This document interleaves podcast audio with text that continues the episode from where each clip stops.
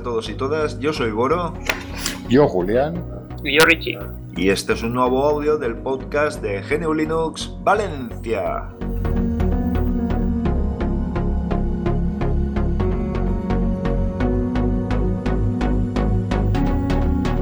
Hola, muy buenas. ¿Qué tal? Una vez más, otra edición y llevamos una seguidita fantástica, ¿eh? Buenas. A ver, a ver, venga, si nos coordinamos las entradas. Bueno, bien, pues nada, Sí. muy bien. Eh, ¿Qué tal? ¿Cómo, ¿Cómo lo lleváis? Yo muy bien. ¿Al- ¿Alguna novedad rabiosa? Bueno, alguna hay, alguna hay. Alguna Sí. rabiosilla ahí Sí, por ahí. podemos comentar cosillas. Pues oye, pues, pues vamos a ello directamente, ¿no? ¿Nos parece? Y entramos con la sección en la que cada uno plantea pues aquello que le ha parecido relevante durante la semana. ¿Mm? Sí. Pues si queréis, doy pie y quería comentar una noticia que ha estado trascendiendo en los últimos días y eh, tiene que ver con un estudio que conducirá, que conducirá el Instituto Nacional de Estadística, el INE, por el cual rastreará todos los móviles de España. ¿Vale? Esto en principio lo pintan como algo muy inocente, pero claro, ni- esto ni se puede auditar, ni se sabe qué información van a coger, ni, ni nada de nada. Todo parece indicar que va a ser a través de las operadoras que además han cobrado un dinero por ello. Eh, está publicado, lo que no sabría ahora muy bien. Bueno, mientras hablamos podemos, puedo buscarlo, ¿vale? Y cooperarán, pero a cambio de un, eh, de un beneficio económico, lo cual es que me levanta muchísimas sospechas. Es decir, 500.000 euros puede ser. Sí, eh, entre las tres operadoras principales, correcto. Eran Guau. 198 Vodafone, eh, la que menos cobraba creo que era Orange, en fin, bueno, pues eso. Con lo cual es que me pinta muy mal. O sea, y esto sí, en fin, puede ser un ataque a la privacidad de los ciudadanos enorme, porque en realidad ellos nos dicen que solo van a captar pues movimientos, eh, posicionamientos, etcétera, etcétera, pero claro, mm, tenemos que creérnoslo como un acto de fe, ¿no? Lo cual a mí, pues a estas alturas de la, de la película, los actos de fe y el buenismo de las grandes corporaciones y de los gobiernos, como que, en fin, ¿qué queréis que os diga? Desconfío un poquito, ¿no? ¿Qué opináis vosotros al respecto? Hombre, yo, yo, a ver, a mí que me dan más garantías que lo haga una institución pública que solo se va a limitar a comprar datos que ya están manejando las grandes compañías privadas, porque no es que les va- no es que el INE le haya dicho, oiga, recoja usted los datos. No, no. Lo que, les he- lo que le ha dicho el INE es, le compro los datos que ustedes tienen. Luego, Bueno, no que- es que el INE nos vaya a hacer un rastreo. El No. rastreo ya nos lo están haciendo. Sí, bueno, ya, lo claro. único que pasa es que lo va a tratar un organismo oficial. Sí, pero Lo le voy a mí- comprar los datos que ustedes van a, Ya, a no, no. captar durante per- No, no, no, determinado periodo de tiempo. No, no, perdona, Boro, yo creo que no es así, ¿eh? Vamos, mi impresión es que esos datos que ustedes ya tienen y que tienen la obligación de mantener legalmente, al menos durante seis meses, de acuerdo con la legalidad Mm. ah, vigente, y que ustedes ya tienen, yo ahora se los voy a comprar. No es al revés, no es que el INE le haya dicho, oiga, haga usted un seguimiento y yo haré unas estadísticas. No, no, el, el circuito es al revés. No, no, Ustedes pero ya lo tienen y yo se lo compro. a ver si estamos hablando de, de A mí me parece muy grave. tantas de captaciones de datos, eh, porque, mira, estoy leyendo ahora mismo el comunicado oficial. eh, el Instituto Nacional de Estadística de España llevará a cabo un estudio que rastreará los móviles de todos los españoles durante ocho días, los cuales Sí, sí. están comprendidos entre el 18 al 21 de noviembre, Sí, sí. ¿vale? Que aún no hemos llegado. El 24 de noviembre como fecha única, 25 de diciembre, Navidad, Sí, 20 sí. de julio y 15 de agosto. O sea que son datos que aún se tienen que, que recopilar. No, No, no, que- claro. No, no, pero que se ya. Boro, sí es cierto, se tienen que recopilar, pero ya se están recopilando todos los días. Todos los días esos Me datos ya parece están fatal recopilados. que una, que una entidad pública pague una pasta por recopilar esos datos que desde mi punto de vista no se deberían de registrar.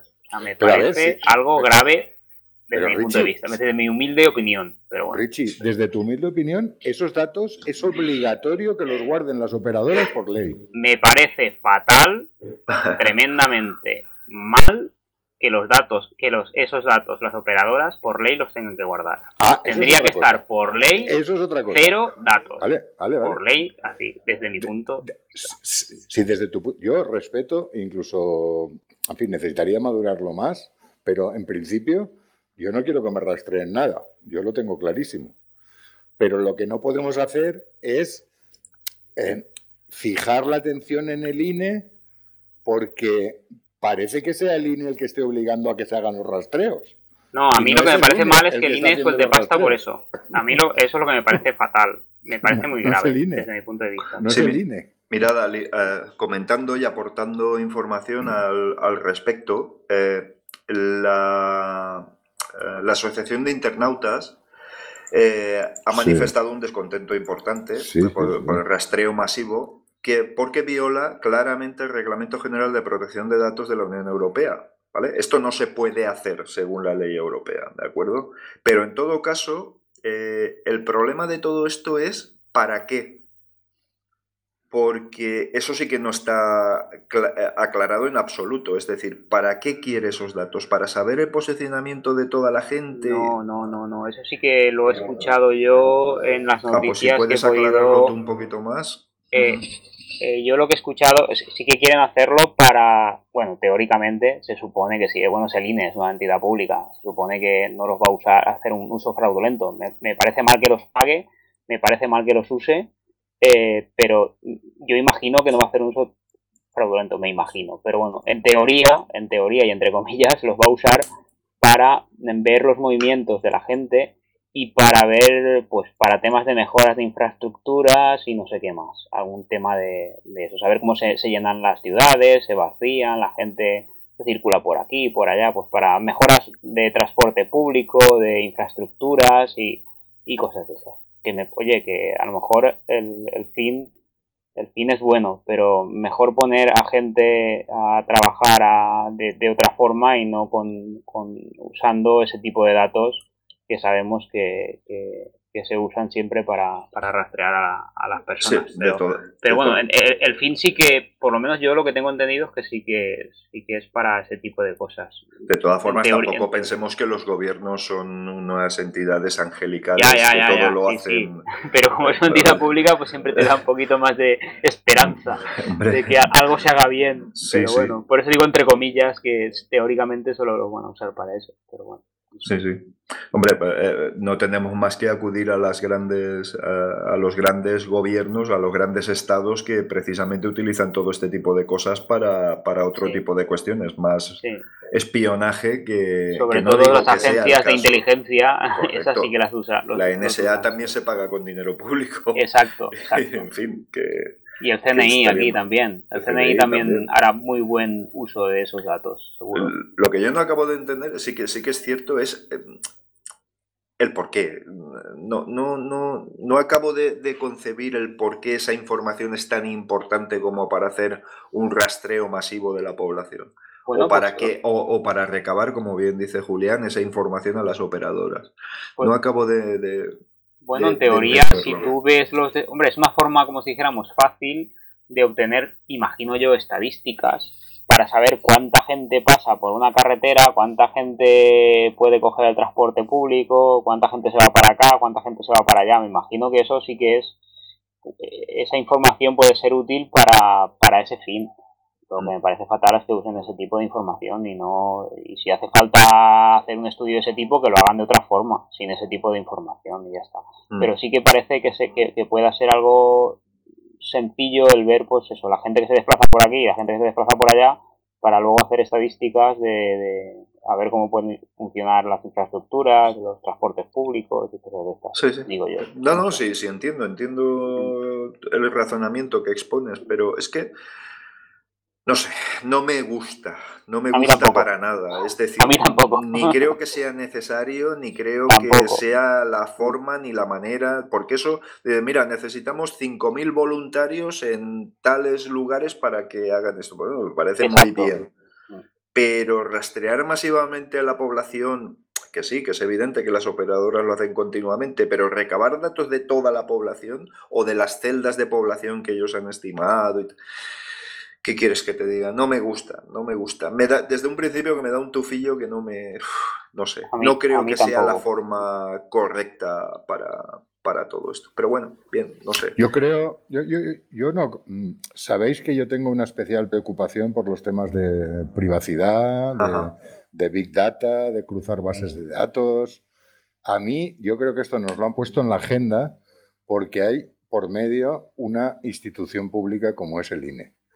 Mm. Pero esto se está haciendo todos los días, en todos los sitios y a todas las horas, con todos los datos que están en todas las bases de datos. Y se están cruzando las bases de datos continuamente. Y firmamos las cláusulas cuando nos contratamos con una operadora y no nos molestamos en escribir a ah, protección de datos para decirle que no pueden utilizar nuestros datos ni, ni anonimizados ni sin anonimizar. Mm. Y todas las cosas no las hacemos. Entonces ahora nos lo han puesto encima de la agenda, pero no cambia nada.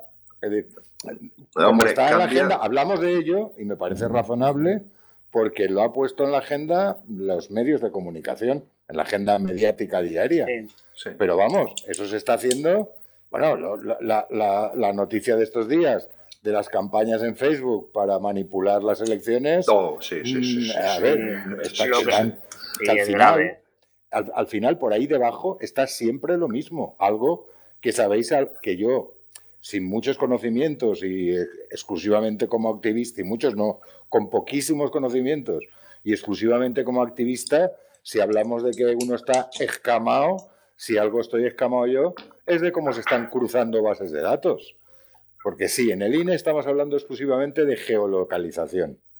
Pero es que desde, por lo poquito que yo he oído de gente que sabe mucho, la geolocalización es uno de los datos más importantes que, se pueden manejar. Claro. Por sí mismo no es nada. Pero cruzado con otras bases de datos, eh, para mí es inimaginable lo que se puede llegar a sacar de ahí. Claro. El INE me preocupa menos, porque el INE, al menos, lo que dicen los papeles, tiene unos objetivos definidos y solo lo va a utilizar para eso. Pero ¿y esos datos que ya están? No es que los vaya a pedir el INE. ¿Y esos datos que ya están, con quién se están cruzando ahora? A mí lo que me preocupa es el oscurantismo de cómo se está utilizando el Big Data y el cruzamiento de bases de datos, mm, incluidas. ¿De verdad vosotros os creéis que cuando un partido político se presenta y le dan el censo electoral entero con nombres, apellidos, DNI, distrito electoral, aunque la ley les dice, los partidos hablan a niveles municipales, estatales, autonómicos, de todos niveles. Aunque la ley y ellos firman que en cuanto se acabe la campaña electoral o las elecciones, no sé muy bien cuándo, van a destruir esos datos que les han dado en soporte informático, ¿los destruyen? ¿Alguien se lo puede creer que hay auditorías, que eso, se pueda auditar?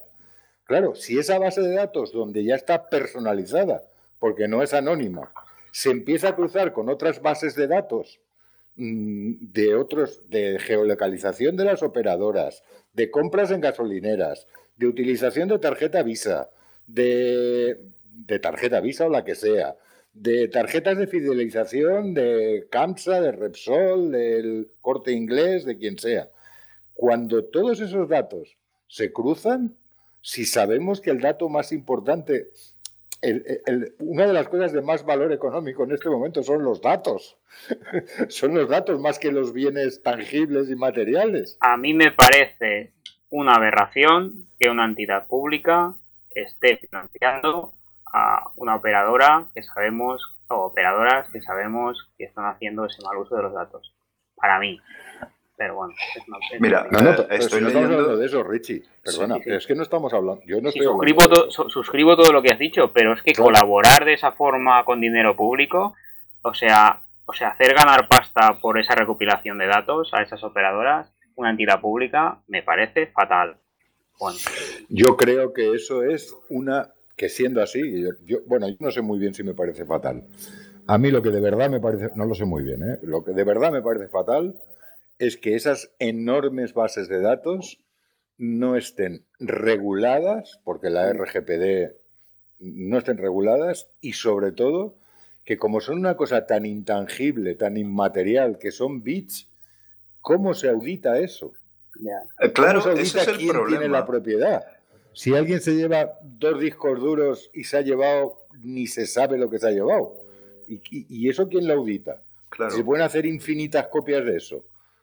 Sí, Julián, pero mira, de claro. todas formas, a, a los gobiernos, a los cuando estados. salen esos datos, cuando disculpa, cuando salen esos datos eh, y se hacen filtraciones, claro, Ah, claro, eh, sí, sí.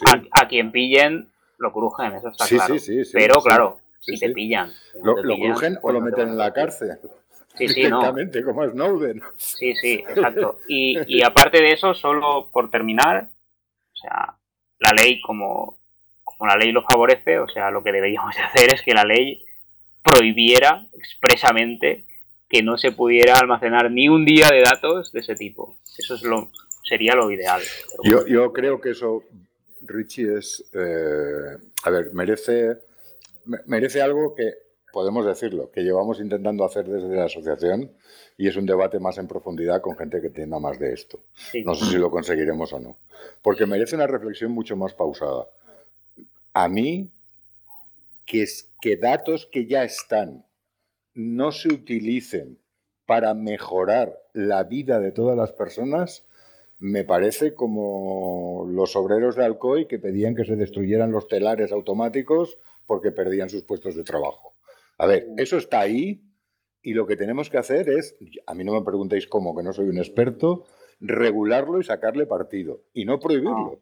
córtalo. porque No, yo, lo corta, yo lo cortaría directamente sí, sí, y, sí. si, y si hay datos que hay que aprovechar antiguos, pues se aprovechan. De todas formas, no, no, no. insisto, insisto es que, es- que no son datos que existen, son datos que se van a recopilar esos días y en esas franjas de tiempo. ¿eh? No, Sí, que pero- se van a- no, no, Boro, que sigue ese- eh, a ver, que son datos que los compre el INE o no, se van a recopilar igual.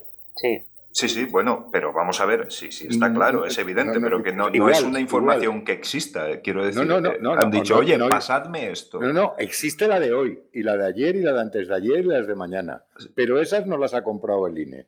Mm. Las que comprará serán las de los días que él ha dicho. Pero la información existe ya. Hombre, la del Mm. futuro todavía no.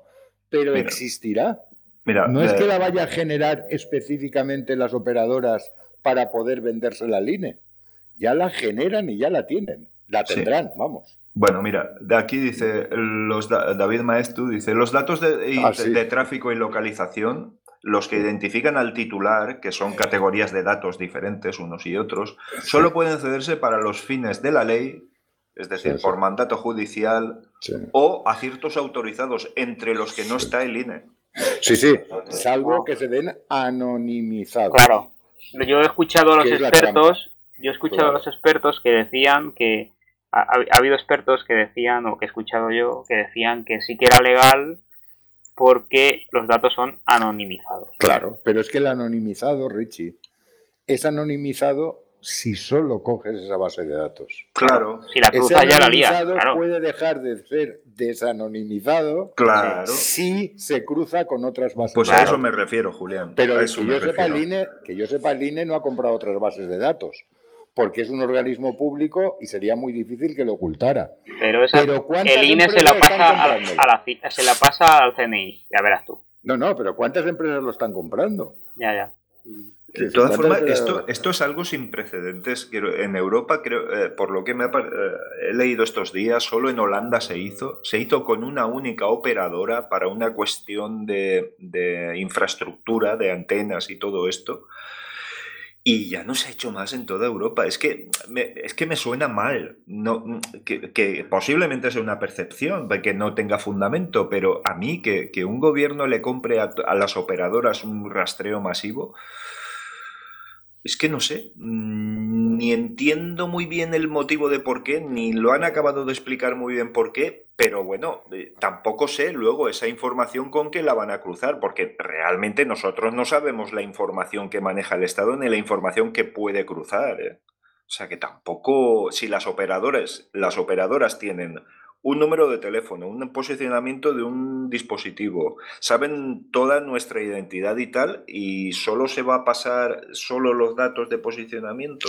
Claro, podemos auditar eso, podemos asegurarnos de que es así.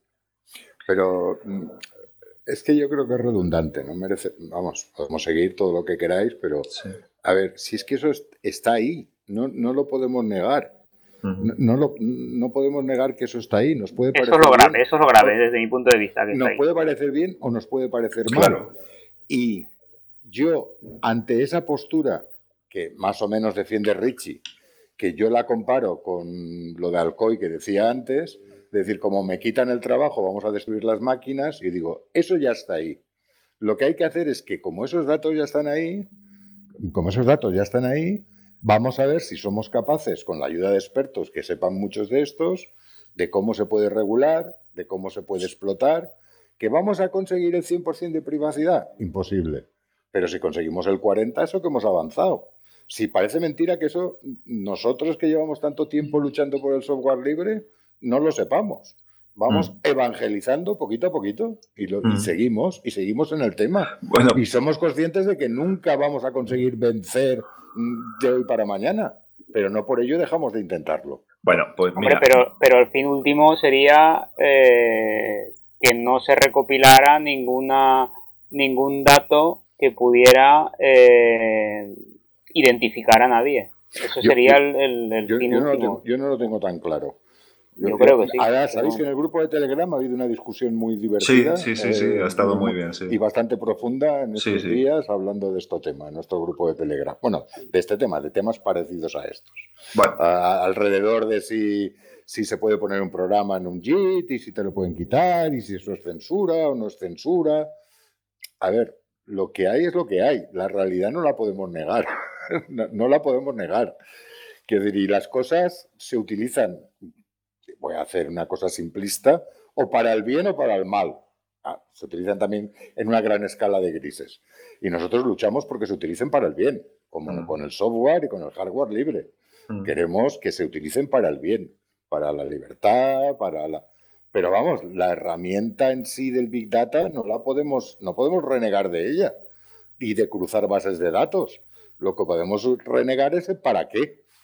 ¿Para qué se utilizan eso? Efectivamente. Yo el tema que tenía hoy relacionado con esto era el tema de lo de, lo de la campaña y todo lo que ha sacado el diario.es. Uy, uy, sí, sí, sí. Eso, vamos a hablarlo en profundidad, Que sabéis también que es un viejo tema que me preocupa, el de la, mucho, el de la microsegmentación. Mucho, el mucho. Cómo con poco dinero se, se escapa, con poco dinero, con poco, y gracias a cruzar bases de datos, se puede conseguir cambiar el sentido de la votación de unas minorías que son las determinantes para conseguir que gane un, bloque o un partido u otro. si me permites, a, fake news, a compras a, todo, a, todo, a, todo, a lo que haga falta.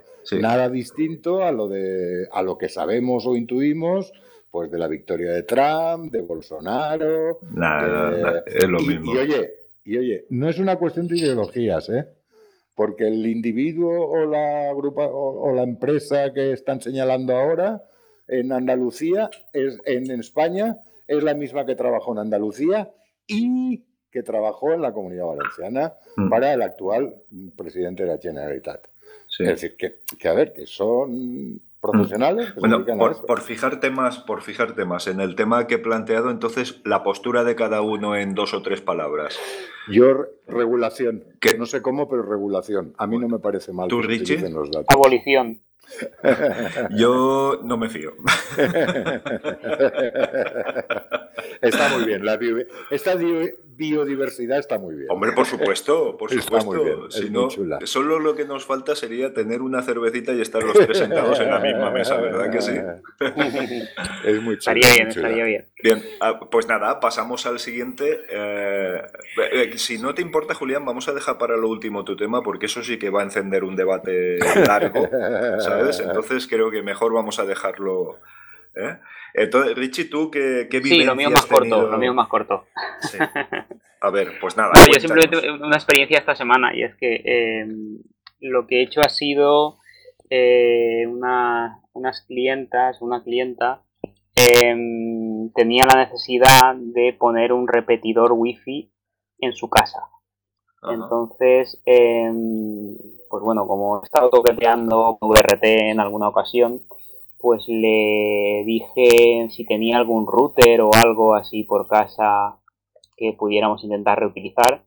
Y tenía un router eh, TP-Link, em, así un poquito viejito, y enseguida pues me puse manos a la obra. Em, y vi que en, la web en OpenVRT estaba, estaba soportado. Y lo que he hecho ha sido pues en vez de usarlo como router lo he transformado en un repetidor instalándole Open, OpenVRT. Y es, me, he quedado, me he quedado sorprendido lo, lo relativamente fácil que es hacerlo. Entonces, nada, le, eh, con OpenVRT es que, bueno, cuando, cuando liberas un, router, te das cuenta de, lo capaos que están. Entonces, eh, ha estado muy bien porque ha sido simplemente flashear eh, la, la, el firmware con, con la distro de OpenVRT y básicamente pues conectarlo por wifi al otro router y abrirle un nuevo access point o un nuevo SSID y, y nada, se lo he puesto, se lo puse en casa y, y genial. perfecto, ¿no? Y a, volar. Una vez más el software es, Es un router clásico, no es el tema, el tema mesh. Es un router, o sea, un repetidor clásico de estos que enchufas a cualquier lado y, y bueno, si estás cerca del router es, es eh, pues eh, la red wifi que sea y si te vas a la otra parte de la casa es la red wifi que sea guion ext de extensión, ¿no? Mm. Pues así, como, si dijéramos dos SSID, el del router y el del, y el del extensor. Y cuando te vas a la planta de arriba, te conectas al extensor y cuando estás en la planta de abajo, pues te conectas al router directamente. Y así, y ha sido súper sencillo y ha estado súper guay. He reaprovechado una máquina vieja, la he liberado porque tenía la opción de liberarla y he creado un, un extensor que no lo había hecho nunca y ha estado muy guay. Ah, muy, muy, importante. Además, el, dar una nueva vida, ¿no? La vida que, tienen que tener estos aparatos un poquito más veteranos y que, y que son perfectamente válidos y usables y vamos, que la obsolescencia programada, tanto de hard como de soft, no nos permiten usar pasado determinado tiempo. De todas maneras, yo voy a hacer de abogado del diablo en estos casos Sabéis que estoy en un tema parecido a niveles personales, intentar montar una red mesh y, montar y conectarme a algún nodo de Wi-Fi Net o de red libre cuando salga o de lo que sea. Hay que tener en cuenta siempre una cosa en, estos, y es el consumo. Porque estamos hablando de, de artilugios que tenemos normalmente conectados 24 horas al día, 365 días al año. Entonces, los consumos de, los, de las cosas antiguas y de las cosas nuevas, afortunada o desafortunadamente, no son lo mismo. Y hay que tenerlo en cuenta. Es decir, que yo soy absolutamente partidario de, de la reutilización, lo tengo claro, pero a veces hay determinados dispositivos que es muy importante mirar y decir, a ver, yo, si quiero ser responsable, reutilizo este dispositivo y me evito seguir degradando el medio ambiente, pero ¿cuál es la otra parte, la, otra, el otro lado de la moneda? Ah, muy interesante. Porque si este dispositivo me gasta 45 vatios o 30 vatios y lo voy a tener enchufado siempre, cuando puedo comprar uno de 60 euros o de 50 euros, no solo por el tema económico, pero además, en vez de X vatios, va a ser X vatios dividido entre 2, igual no merece la pena. ¿eh?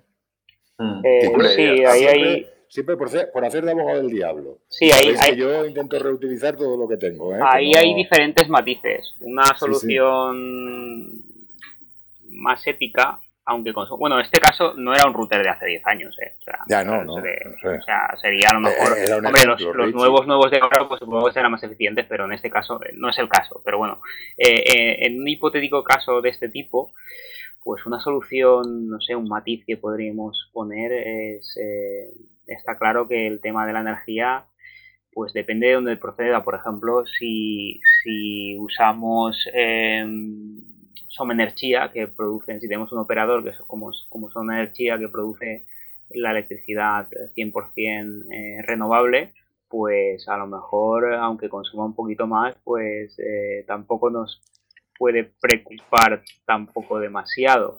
Eh, eso sería una, una posible solución. Y luego, pues, eh, pues eso, si a lo mejor, eh, no sé, si puedes usar ese router y la diferencia es muy poquita, pues eh, a lo mejor desde mi punto de vista va- vale la pena. Otra cosa es, es como equipos que a lo mejor que tienen un, por ejemplo, equipos que hay hoy en día que a lo mejor eh, son muy, muy eficientes y un ordenador de hace la, la pera, un Pentium claro. 4 de estos que, que se calentaba más que, que la hostia, pues a eso sí que un que, tenía una fuente de alimentación de 300 vatios o de Sí. 400 vatios. Claro, es Sí, que sí. eso os iba a decir que dependerá del tipo de dispositivo también. Claro, claro, claro. Probablemente un Sí, router no creo Sí, que sí. haya excesivas diferencias sí. entre uno moderno y uno más muy viejo, sí, antiguo. sí, no, Ahora, eso sí, en un ordenador es una locura. Esta Sí. gente que se monta un servidor con un ordenador viejo y tal, pues eso es una barbaridad, vamos. Sí, Eso- sí, sí, yo, a ver, lo de, lo de Richie me parece chulísimo. Yo, si puedo, lo haré en mi casa. Es decir, intentaré rescatar algún router viejo y lo haré. sí. Pero que, por hacer de abogado del diablo, No, no, no, sí, sí, es que es una observación muy cuenta- interesante. siempre claro. hay- todo tiene rincones y esquinas. Bueno, Claro, y, cosas, usar, y un operador, bueno, esquina. y usar un operador, o sea, hay un, un operador eléctrico que sea 100% eh, Renovable. renovable. eso también es importante. Hoy Es más, importante. si te puedes montar una placa, si tienes placas en casa ya y le enchufas el, el dispositivo este que es menos eficiente a esas placas y ya te queda más ancho que largo. O sea, que soluciones tenemos. Yo me puedo poner alguna medalla, ¿eh? En este Sí. sentido, Richie. Yo soy socio de Somenergia con un Sí. número muy bajito, muy bajito, muy bajito. Ah, qué guay. Sí. Y por cierto, hablando de Somenergia, que no me importa hacer publicidad, toda la No, en absoluto. Sí, sí. En estos días ha llegado a los 100.000 contratos. Ujú. 100.000, ¿eh? Yo estoy, porque no lo conocía, yo estoy yendo la bueno, ya sabéis, ¿no? Lo de la resistencia al cambio, pues a nosotros también nos pasa a veces. Yo estoy yendo la luz porque fue la primera operadora que encontré que era 100% renovable, pero ya en eh, el negocio de mi novia se tenían que cambiar y enseguida los endosé a, a Somenergia. Mi madre está en la operadora Som Comunicación de, de- móvil porque no usa mucha historia y tal y, y se quería cambiar. No, tenía, tenía tarjeta y se quería poner un contrato y enseguida la, la endosé ahí. Y, o sea que los de Som Energía, Son Comunicación y todo eso, eso los tenemos, los tenemos pendientes. Y yo es porque estoy yendo a la luz y, y digo, ya me cambiaré, ya me cambiaré, ya me cambiaré. Y me cambiaré. a Es muy Energía chulo. Lo, lo de Sí, Somenergia sí. ha Sí. estado muy chulo. Mm. Os lo, os lo garantizo. Sí. Quiero decir, eh, ¿ha tenido que venir un extranjero a montarlo? sí, sí, porque es verdad, el impulsor importante que ahora dimitido hace poco era, no, era, no era español. Ajá. Pero, por cierto, eh, no sé si ha sido ya o en estos días, porque a mí me han invitado, pero desafortunadamente no puedo ir tan lejos, es la escuela de, Som- de Somenergia. Y Richie, por ejemplo, uno de los grupos de trabajo que hay es sobre instalaciones fotovoltaicas en edificios comunitarios. Qué guay. Ya, como la ley lo permite, Sí. ya no es necesario que tú Ah. tengas tu chalet o tu tejado para propio y exclusivo para poder colocar. Ya no es necesario hacerlo de Strangis. No, no, o hacerlo de Strangis. No, no, que la ley en estos momentos ampara, Sí, por poner un ejemplo que toda la gente entiende. Eh, tú querías ponerte una parabólica cuando las parabólicas, y al principio, si la comunidad no te autorizaba, Sí. tú no podías poner una parabólica. sí. Hasta que cambió la ley y dijo, no, no, el que se quiera poner una parabólica se la pone. Sí. Él paga todo, toda la instalación, pero la comunidad no se puede oponer. Claro. Él paga la instalación y se acabó, y la comunidad no se puede oponer. Pues eso ha pasado también con las placas fotovoltaicas. Sí, eso y tengo entendido que pasa también con los, con los automóviles y tal también. Sí, muy, muy, chulo, muy chulo. Cada vez esto se mueve. que las comunidades de vecinos tienen que facilitar la cometida para una recarga de un vehículo eléctrico y todo eso. En los garajes comunitarios. efectivamente. Esto, cada vez es más chulo. Bueno, ya que estamos hablando de energía, pues yo hacer un llamamiento a que si la gente se pone una operadora de energía, que mire que sea, si puede ser, que mire si, si es 100% de energía renovable. Yo eso lo miro ahora siempre. Y siempre que me llama Endesa o me llama Iberdrola o me llama alguien de ese, les digo, yo solo, yo solo pues, mm, uso operadores que son 100% verdes. Y no me agobian los comerciales. se callan y se van. Eh, Richie, porque es un comercial normal. Pero las campañas.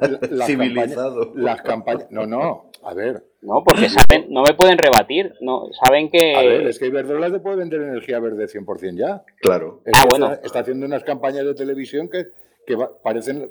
Digo Iberdrola porque es lo que me toca a mí en este territorio, pero supongo que pasará en el resto. Sí. Es decir, que, que están haciendo unas campañas que es que parece que sean ellos los que han inventado la energía verde. Pues a mí, yo los comerciales que han venido, que han venido a agobiarme a mí, se han dado la vuelta, ¿eh? No, no, pero, el comercial de puerta. Sí. El que va a la puerta ya. No, y el de teléfono también, ¿eh? El de teléfono también, ¿eh? Sí, sí. Pero te quiero decir que, que, ahora parece, ahora ves las campañas de publicidad en, televisión, que yo alguna vez veo alguna cosa, mm, en algún momento que paso y está la televisión puesta y lo veo, y parece que nada, te voy a dar una aplicación, te facilito la financiación para poner placas solares en tu casa, te ofrezco no sé qué dices, a ver. Eso es un buen síntoma. Esto, ¿eh? lo, lo, del gluten todo. Quiero decir, es que alguien saca la idea, se resisten durante años, como en el software libre. Es decir, sí hay una diferencia. El capitalismo siempre se adapta cuando le hace falta, cuando le conviene. durante años y luego son los máximos defensores. Hombre, eso es un buen síntoma de que hay una inquietud social al respecto y están buscando captar a ese nicho de, mercado. Y, no, no, y, que les obligamos. Es una buena señal. Sí, sí, claro que sí. A mí, cuando, cuando alguien, a ver, yo sabéis por mi edad, cuando alguien que no era demócrata me encontré cinco años después de llegar la democracia, que era el más demócrata de todos los demócratas, le miraba y decía, pues vamos ganando la batalla. ¿Qué quieres que te diga? Claro que, sí. Si este que era un franquista convencido en estos momentos es un demócrata, pues vamos ganando la batalla, vamos. Yo, me sentía como ganador, vamos. Quiero decir que a mí que, que, Iberdrola haga esto, pues me parece muy bien. Oye, que sí, que sí, ojalá bienvenida al club. Que sí, que ya, pero hay que, yo qué sé, pues hay, hay, que, hay, que, hay que conocer el pasado para que si tienes otra otra alternativa, pues para pasar típicamente de eso.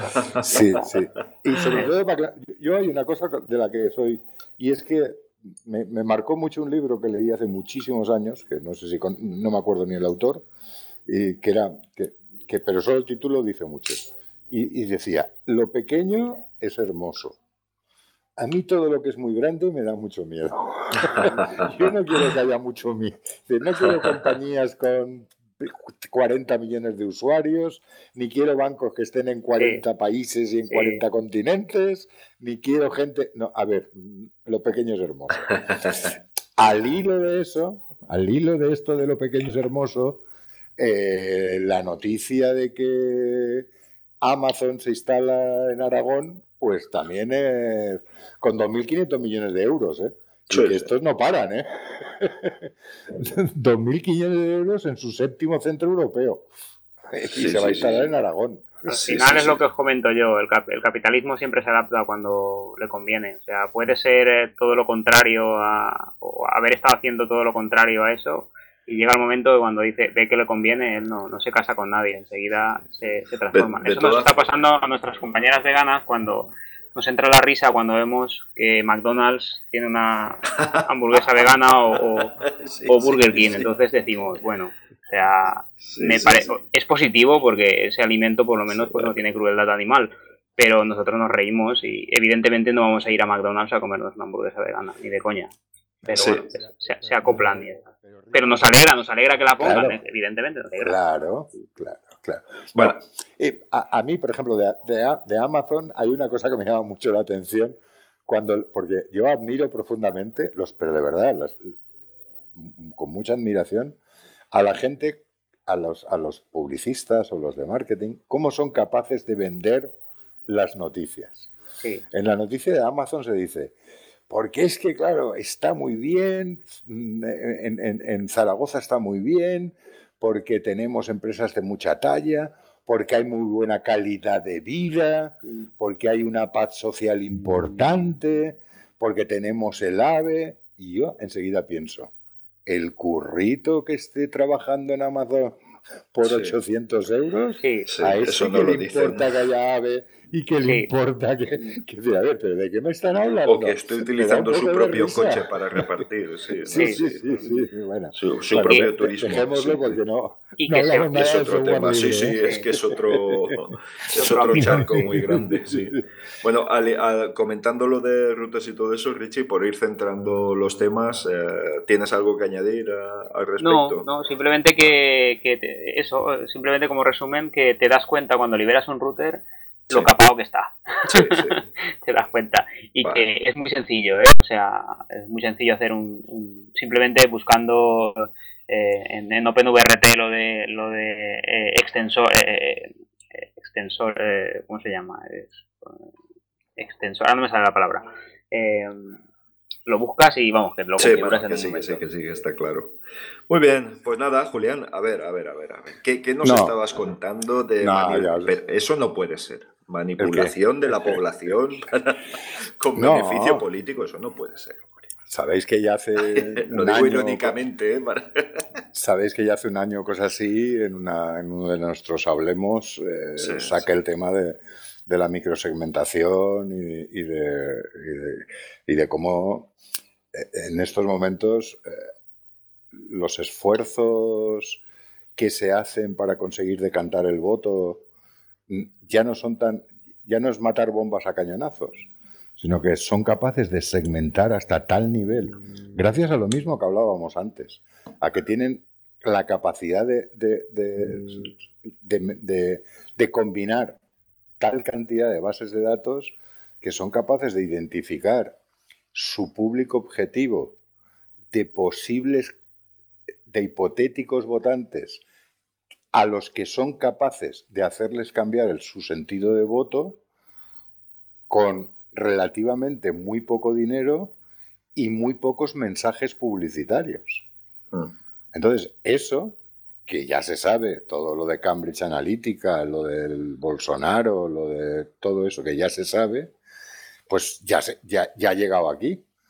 Es decir, ya, ya ha llegado a España, ya sabemos qué se está haciendo, y sabemos que se está haciendo utilizando pues eso, las tres grandes patas. La, identifica la microsegmentación, el llegar a segmentos muy determinados de la población, por un lado. Por otro lado, a la generación de fake news y de mentiras institucionales, incluso falsificando marcas, carteles, lo que sea. Eso y la contratación de gente que sabe mucho de esto y que son gente que igual trabaja para los unos, para los otros, que para los del medio. Son, mm, pues, gente que, que son. Eso que toda la vida se ha llamado mm, profesionales. Ay, es que este es un profesional. pues, pues como es un profesional, le pago. Que suena bien.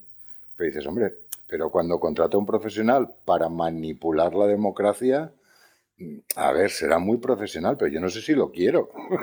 no quiero profesionales así, ¿eh? Sí, mira, lo que parece que últimamente, y, de cara ya, porque estamos a 15 días de las votaciones, ¿vale? No, estamos tan, lejos como pueda parecer. Eh, sobre el bombardeo que está habiendo en redes sociales sobre el tema de, de, las típicas sentencias. Dicen que van a hacer esto, pero hacen lo otro. Eh, así nos quieren gobernar. Ah, por supuesto, y últimamente porque eh, ciertamente, pues, vamos a ver, es que no quisiera posicionarme tampoco. Venga, no lo voy a hacer. No, lo voy a hacer. No lo hagas, no tiene ningún sentido. Sí, no lo voy a hacer, no tiene sentido. Eh, y además no sería correcto. Pero bueno, está viniendo de un lado, ¿vale? Principalmente, principalmente. Y es la desacreditación de todo aquello que, que no suponga un marco más autoritario, más reglado en la sociedad. ¿Me explico? Sí, sí, pero, pero, pero a ver, quien está haciendo eso y no vamos a darlo, pero ha salido publicado, nombres, apellidos, colaboradores. Quien está haciendo eso que le han pillado con el carrito de los helados ahora es el mismo que lo hizo en la campaña, que hizo lo que hiciera, no digo que hiciera exactamente esto, en la campaña para la Generalitat Valenciana. Es mm. la misma empresa, el mismo guru electoral. Mm. Es decir, que da igual. A mí lo que me preocupa es, digamos, la tecnología y el uso, más que quién lo utiliza. Lo que me planteo a niveles éticos es, estas cosas que están al alcance de todo el mundo, de todo el mundo que lo pueda pagar, esto eh, está bien. Es permisible al margen de que sea para un lado o para otro. Ahora toca para un lado, pero igual mañana toca para otro. Estamos hablando de esas metodologías que se están utilizando para microsegmentar, que para mí es la palabra mágica, para decir, a ver, ¿cómo hemos identificado a las posibles 3.000 personas de un censo de 300.000 que son capaces de cambiar, de decantar un escaño en este distrito electoral? ¿Y cómo vamos a bombardear con noticias y con noticias que muchas veces son falsas? a esas 3.000 personas, porque de las otras, estoy poniendo un ejemplo inventado, por supuesto, de las otras 297.000 no les vamos a dedicar ni un euro ni un minuto de trabajo. Ya. Entonces resulta que, mm, a ver si aquellos que defienden que al final los puestos tienen que ser por elección, es la democracia más pura. Porque claro, si se llega a manipular a estos niveles, que están absolutamente fuera de nuestra de nuestro control, que tienen que salir por filtraciones, por análisis de gente que sabe mucho y que es capaz de, identificar. Vamos, sabemos que se cerraron, que Twitter, Twitter cerró cientos de cuentas que, que eran bots de una determinada formación política. Me da igual la que sea. Y eso Twitter, que tampoco es precisamente el colmo de la transparencia. Sí, pero vamos, bueno, que decir que Facebook es capaz de llegar y decir sí, sí, porque en, en política de transparencia se han gastado X decenas de miles de euros en hacer estos anuncios. Pero claro, no, no, lo importante no son los miles de euros. Lo importante es que le llegan justo a quien le tienen que llegar. Claro. Y esto lo enlazamos con la conversación anterior. Claro. ¿Y por qué les llegan a estos? ¿De dónde han salido las bases de datos que han permitido identificar que es a estos precisamente a quien nos tenemos que dirigir? tiras del hilo y aparecen todas las tecnologías y todas las malas artes de Cambridge Analytica, de que ha cerrado, de que esto, y, vas tirando del hilo y ahí hay un hilo conductor que está alrededor de Big Data, de cruzar bases de datos, de lo que decíamos antes, de las teleoperadoras, de las tarjetas de finalización, de algo que sabéis que a mí me tiene muy me tiene muy enamorado que es el de Marta Peirano del enemigo conoce el sistema. Porque sale esto también sale claro evidentemente cómo no va a salir entonces yo ha salido ayer creo que fue cuando salió la noticia pero a, a mí personalmente me siento muy mal cuando y ya me pasa mm, ya tengo una cierta edad y me pasa desde hace muchos años cuando uno tiene la intuición de que va a pasar algo que es intrínsecamente malo y lo cuenta y en su entorno te miran con cara de chino diciendo, pero este que está hablando, tío. y luego, cinco años después o diez años después, pasa y dices, eh, no podía haberme equivocado. Va y resulta que ha acertado. Si yo lo que de verdad quería era equivocarme. Lo que de verdad quería era equivocarme. Sí, sí, sí, sí, sí, sí, Mira, un teléfono. Ole. Sí, para variar. Sí. Cero, cero. eso es que te han oído. Eso es que te han oído. Hombre, pues eh, es preocupante, sobre todo eh, para la gente que tiene estos, este, este porcentaje de indecisos que es muy importante y que, como bien decías antes, puede suponer un cambio en, y más eh, dado el equilibrio que hay entre todos. Quiero decir que un equilibrio muy inestable que puede cambiar un montón de votos de unos a otros y que por dos escaños puedes formar un gobierno. No, no, y, que, y, en circunscripciones pequeñas puede, puede ir de 200 votos o de 300 votos claro, o abajo. ¿eh? Claro, claro. Es decir, que estamos hablando de que ya no, ya no hay necesidad de llegar a millones de personas. No, no, no. Es, decir, que el objetivo se identifica en unas pocas, siendo, siendo optimista, en unas pocas decenas de miles de, personas. Sí, que es a las que hay que dirigirse. Sí, sí, sí. Al resto de la gente ni pensarlo. ¿Para qué voy a gastar ni un solo euro? Si no merece la pena. sí, sí, y bueno, siempre instrumentalizado a través de esas plataformas de las que tantas veces hemos renegado. Quiero decir que los primeros canales de noticias para una gran, para una gran parte de la población son por una parte Facebook y por otra parte las cadenas de WhatsApp. Son sus medios más importantes de, información, junto con la televisión, claro. A mí me gustaría hacer un llamamiento a la gente para que la gente si se entera de que algún partido político intenta manipular la democracia eh, con esas artes tan cochinas, pues por lo menos que no le vote. Ah, claro. Si alguien lo detecta, pues que no les vote, porque eso es algo muy feo. Y lo dice un votante, militante y colaborador del partido de Pagma. Si pilláis al Pagma haciendo eso, ya sabéis, no le votéis. Así que nada. Y bueno, aprovechando que esto se va a emitir en plena campaña electoral y yo estoy metido en un partido político, pues primero pido el voto a la gente y segundo, en lo relacionado al software libre, pues bueno, tenemos un par de cosillas en el programa electoral bastante interesantes que uno es el, es el uso de estándares abiertos. Coméntalo, coméntalo, sí. Sí, el uso de estándares abiertos en los documentos electrónicos emitidos eh, o reclamados por la, por la administración.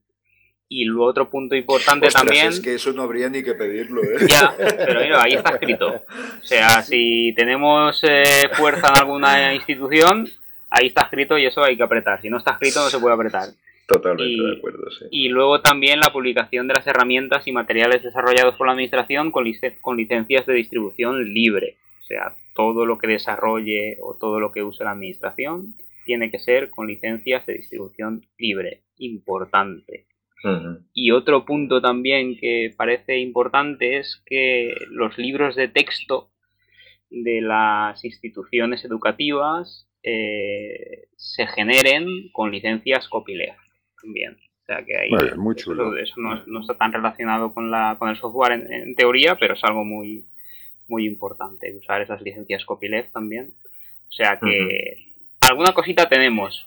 Y eso que no me deja apretar, bueno, que no tengo contacto yo directo con el responsable de tecnología, que cuando lo pille, ya, ya le haré yo, ya le diré yo sus, sus cosillas. Eh, eh, mira, te digo una cosa, Richie, si es que ojalá los grandes partidos tuvieran esa facilidad para, para para, para que nosotros pudiéramos saber cuáles van a ser sus iniciativas en este área.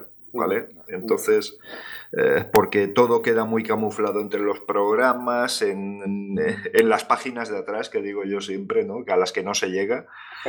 Y, y, muchas veces mm, tú sabrías votar algún partido de los grandes porque en su programa electoral hubiera un programario libre convincente yo creo que sería muy difícil encontrarlo. sí, el, problema, no son los, programas electorales, que está muy bien, es una base que se cumplan. El problema es que se cumplan, claro. claro, pero lo que es importante es que esté escrito. Cuando está escrito, a uno le haces la cara roja, pero rapidito. Ya, bueno, pero rapidito. No, no, uy, tienen la cara de cemento. Sí, no, lo que pasa es que muchos tienen la cara más dura que, la leche. Bueno, al hilo de esto, nos ha llegado en el grupo de Telegram, que nos hemos puesto muy contentos, eh, la propuesta de un ciudadano de Valencia ah, mm, En, la plataforma Decidim VLC del Ayuntamiento de Valencia para los presupuestos participativos, donde se ha pedido eh, explícitamente eh, software libre,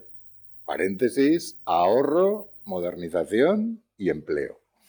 Y ha hecho una propuesta con un código de propuesta para que se vote y a ver si se, si se incluye en los códigos, en los presupuestos participativos. Mm. Eh, yo desde aquí hago un llamamiento eh, y creo que me puedo permitir el lujo de hacerlo en nombre de la asociación. Por supuesto. De que, de que los que estén empadronados en Valencia entren en la plataforma de Decidim VLC en valencia.es, que es la web oficial del Ayuntamiento de Valencia, ciudad, y busquen la, busquen la propuesta, que es un, voy a dar hasta el código de propuesta de inversión, es el 3436, que ahora no se está en fase de elección, sino en fase de apoyos iniciales para discutirlo después. Es la 3436, vuelvo a repetir, y le den su, su apoyo. Porque yo no lo había visto hasta ahora y bueno, siempre, no sé si saldrá o no, pero siempre está bien abrir, abrir el campo. Hay que pelear, claro. Sí, sí, claro, claro, claro. sí, sí, abrir el campo. Sí, sí, por supuesto. Abrir el campo. Muy bien, chavales, pues nos hemos ido a la horita. Sí, sí de, programa, ¿eh? Estamos. Eh, lo que pasa es que se me ocurre. Ahora mismo tengo un batiburrillo de cosas en la cabeza para poder charlar. Es que hoy estaba calentita la cosa. Hoy estaba calentita. Oye, me ha encantado que opinemos de manera diferente sobre un tema. Me ha ah, encantado porque no me gusta la uniformidad. No me gusta. Que me gusta que haya cambios de opinión y opiniones diferentes sobre un tema porque eso enriquece más la O, te hace ver mejor cuál es la perspectiva. Se, aprende, se aprende siempre. Correcto, correcto. Pues la, diversidad, que digo yo. En la, en la diversidad está la riqueza. Sí, sí, sí. en el mestizaje, en la diversidad, como queráis. Sí, sí, sí. Muy bien, pues nada, venga. Eh, eh, pues. eh, no, acabamos sin, no acabamos sin hacer el llamamiento a nuestro Por supuesto, el habitual, correcto. el habitual, ¿eh? Sí, sí, sí, sí. Y además un gran acto, ¿eh? Un gran evento. El sábado 9 de noviembre, todavía sí, tiempo de inscribiros para el taller de IMAX que celebraremos desde las 9 y media de la mañana en las naves de Valencia. La inscripción va bien, seremos, yo calculo, entre 10 y 15 personas, que me parece para un tema tan específico como este muy bien. Muy especializado. y creo que aprenderemos mucho los que vayamos. Entonces, desde aquí hacer un llamamiento. Lo tenéis en la web, lo tenéis en el canal de Telegram, lo tenéis en todos los sitios a los que somos capaces de llegar. Si además lo imparte nuestro amigo Javi Sepúlveda, Javier Sepúlveda, que es parte integrante de la asociación y que, oye, es que es toda una delicia escucharlo, es que a mí me encanta, porque se hace ameno, es concreto, no divaga y es muy... te hace, te hace aprender muy rápidamente. Y eso creo que a, vosotros no sé, pero a mí me hace falta algo así. Me hace falta algo así que me. a mí, a mí. sí, sí, sí. Algo tan didáctico como, como es el, la forma de explicar de Javi. Sí. Pues y luego yo tengo otra cosa que decir, que ya sé que es con poco éxito, pero bueno, hasta que no lo haya dicho en seis o siete de, estas, de estos programas, no pararé. Es decir, a ver, Dios mío, mm, eh, a ver, participar, por favor mandarnos un correo, pasaros por el grupo de Telegram, hacer lo que queráis y venir al podcast a, a contarnos lo que os parezca razonable contar. Sí, es tan fácil como conectarse a Mumble y oye, podemos charlar de lo que os parezca a todos. Además, eh, nada complicado. Queda abierto, queda abierta la, oferta para, para, todo aquel que lo desee, tener una charlita entre, entre coleguitas que tienen las mismas inquietudes, que siempre es positivo, claro que sí. Muy bien, pues nada, ahora sí, ¿eh? ahora sí. Eh, simplemente, pues nada, emplazaros a que visitéis la web donde tenéis eh, todos los eventos programados en el calendario. Y bueno, tanto como convocatorias y crónicas de todo lo que vamos haciendo. Así que nada, sin más, os deseamos unos buenos días, buenas tardes, buenas noches a todos y todas. Y hasta el próximo audio. Buenas noches. Hasta luego, saludos. Chao, chao.